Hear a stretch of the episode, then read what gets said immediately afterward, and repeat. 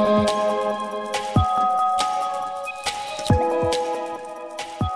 Hola a todos y bienvenidos a Diario Runner. Yo soy Pedro Moya, creador de palabraderunner.com y en este podcast hablamos de entrenamiento, de material, de tecnología y de todo lo que puede interesar a corredores populares y no solo corredores.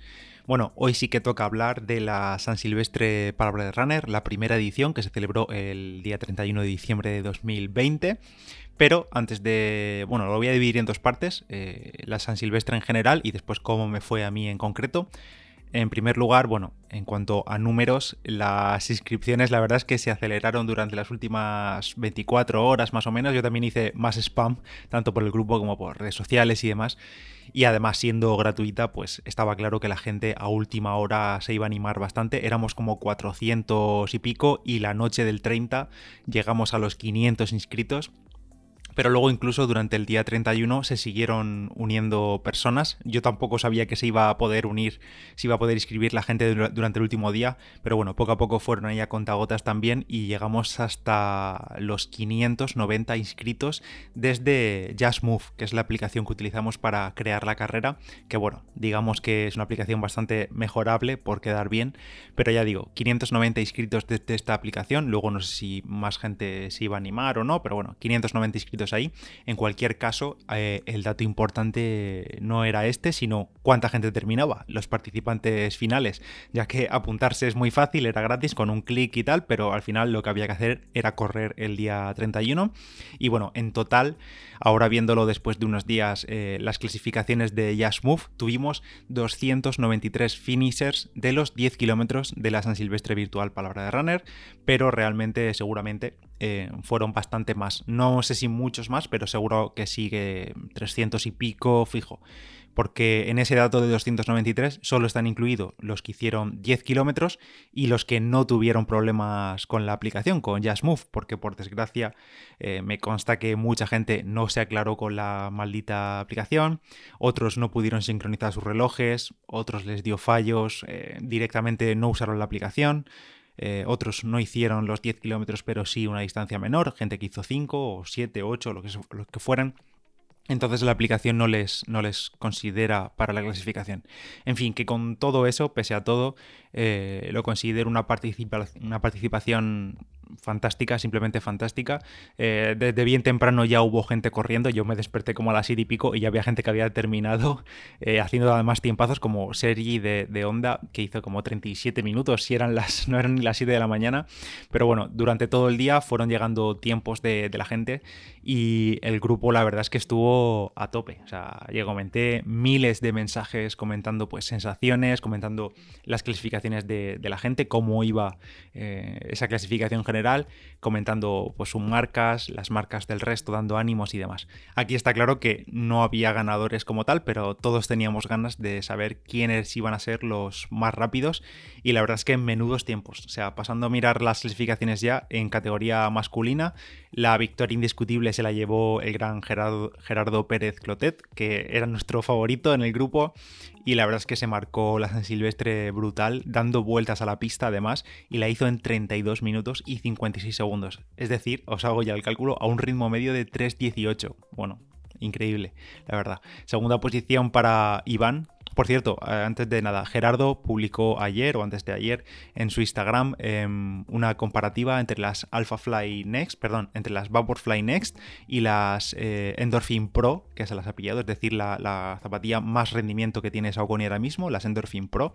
Y échale un vistazo porque el vídeo de Gerardo está, bueno, muy bien, muy, muy bien. Además, dando las claves de una forma muy directa. Segunda posición, como decía, para Iván en 33 minutos 11 y cierra el podio Cristian Caputo desde Jerez con 33-48. O sea, ya veis que tremendos tiempos de todos. Vamos, mejores tiempos que en carreras populares que yo he corrido.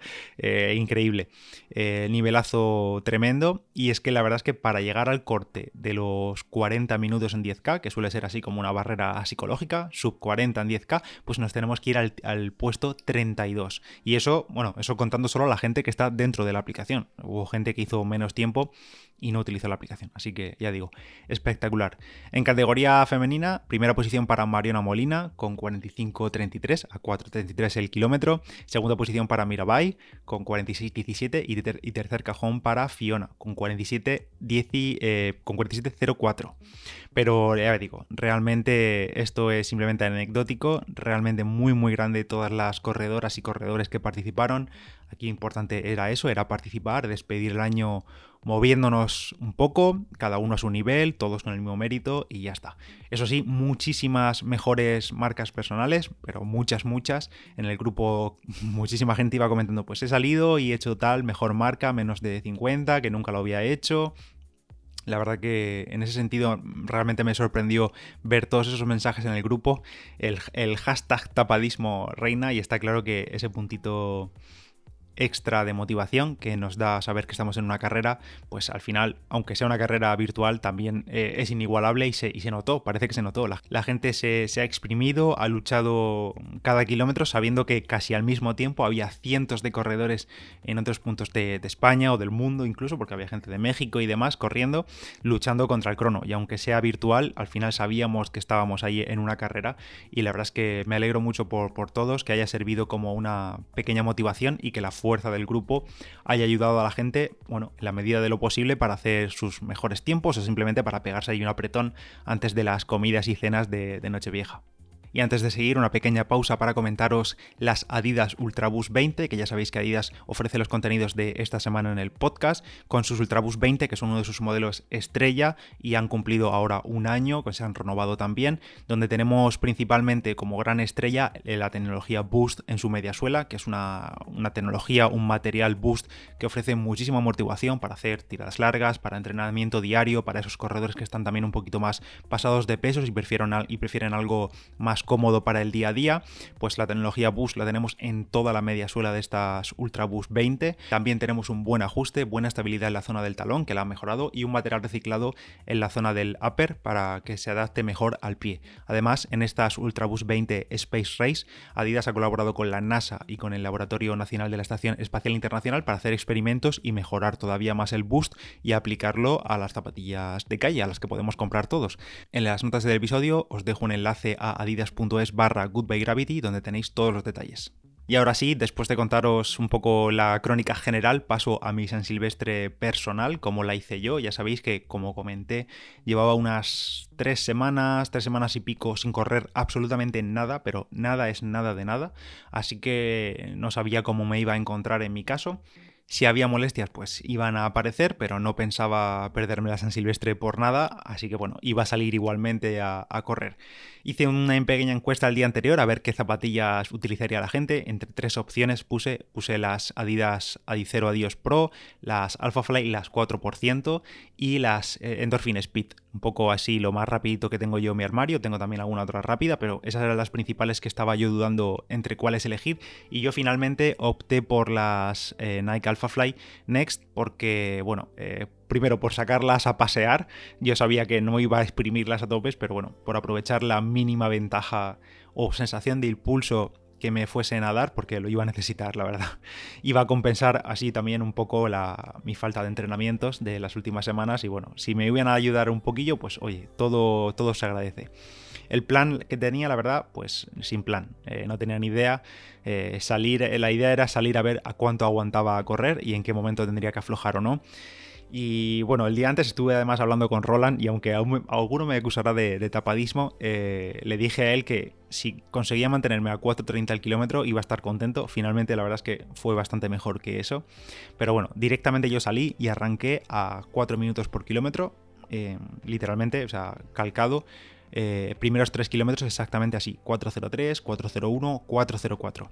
En el kilómetro 4 ya iba entonado, la verdad, y con el pulso ya bastante alto para mí, a 180, una cosa así, y, y sin duda mi limitación venía más por ahí, por la parte del pulso, que por las piernas Kilómetro 4 me salió en 3.54, kilómetro 5 en 3.51, iba acelerando poquito a poquito y en el kilómetro 6 ya iba la verdad petadísimo y salió a 3.54 y encima me estaba meando a tope y iba a tener que parar fijo, no llevo bien el frío y sí o sí iba a tener que parar a, hacer un pis porque no iba a aguantar hasta el kilómetro 10 a terminar. Así que nada, hice una, una pequeña parada técnica que la verdad es que lo agradecí porque ya digo, llevaba el pulso por las nubes, pero bueno, paré unos segundos y a seguir.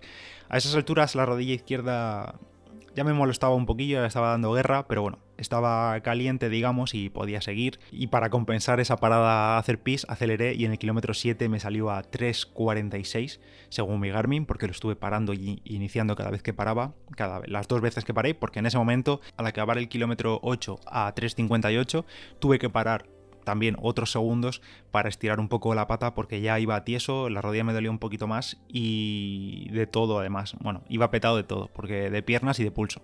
Iba petardeando ahí a 189 pulsaciones eh, continuas, pero bueno, eh, paré, ya digo, paré unos segundos más porque tenía que parar por la pierna y ya por fin, últimos dos kilómetros, me salieron a 3.59 y a 4.02 pidiendo la hora y por fin terminé la carrera, paré el Garmin y mi tiempo en el Garmin fueron 39 minutos 36 segundos sin contar esas dos paradiñas a un ritmo medio de 3.57 y sumando el tiempo de las paradas pues 41.53 que al final, bueno, este, ese tiempo es el que cuenta en realidad, porque cuando sales de una carrera, si te paras a mitad es cosa tuya, el tiempo que cuenta es el que, el que marca cuando pasas por el arco.